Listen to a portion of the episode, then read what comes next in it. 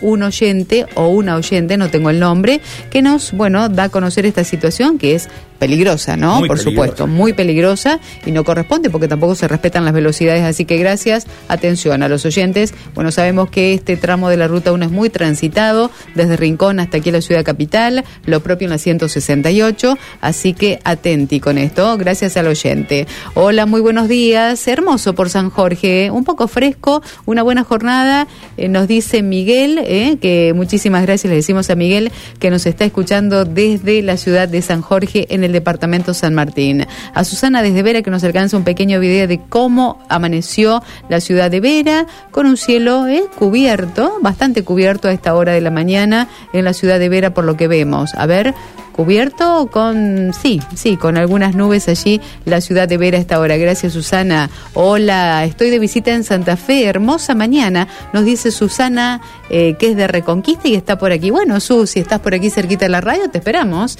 Eva Perón 2240. Oyentes en línea en esta nueva hora, recuerden 342 154 456 363. Muy bien, ya vamos a estar con los calendarios de pago de ANSES. ¿eh? Mes de septiembre avanza el calendario de pagos. Están cobrando jubilados y pensionados que perciben por encima de la mínima en este mes de septiembre. Hoy es el turno de los DNI terminados en 2 y 3. Vamos a las calles con Mauro. Vamos. Móvil. Informa Mauro González. Mauro. Carlos María Silvia, estamos ubicados en barrio Punta Norte, en el norte de la ciudad de Santa Fe, precisamente en pasaje Braille al 9800. Esto es entre calle Díaz de Andino y eh, Callejón Roca. Eh, aquí en este lugar es donde nosotros nos encontramos y lamentablemente tuvimos que confirmar un nuevo homicidio que se ha dado en la ciudad de Santa Fe.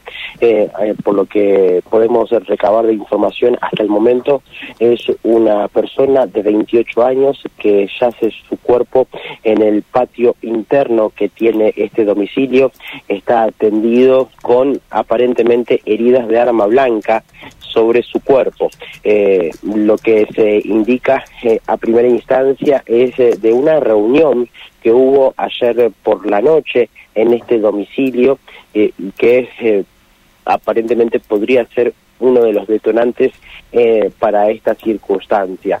Eh, hace algunos minutos llegó el personal de la comisaría 14 por jurisdicción que está trabajando en el lugar que han pedido la presencia de los médicos policiales, de los peritos y que ya están trabajando en este domicilio. Reitero, pasaje Braille al 9800, hay algunos familiares que se han acercado, por supuesto hay mucha congoja de parte de, ellos eh, por lo que está sucediendo y por lo que es la circunstancia con este hombre de 28 años que todavía no se saben específicamente eh, cómo, cómo sucedió este hecho en particular por el cual este hombre recibió las heridas de, arma blanca, eh, pero eh, eh, producto de materia de investigación también de lo que puedan dar los, los familiares y también de lo que puedan indicar los vecinos conocidos en esos últimos movimientos que, que han tenido.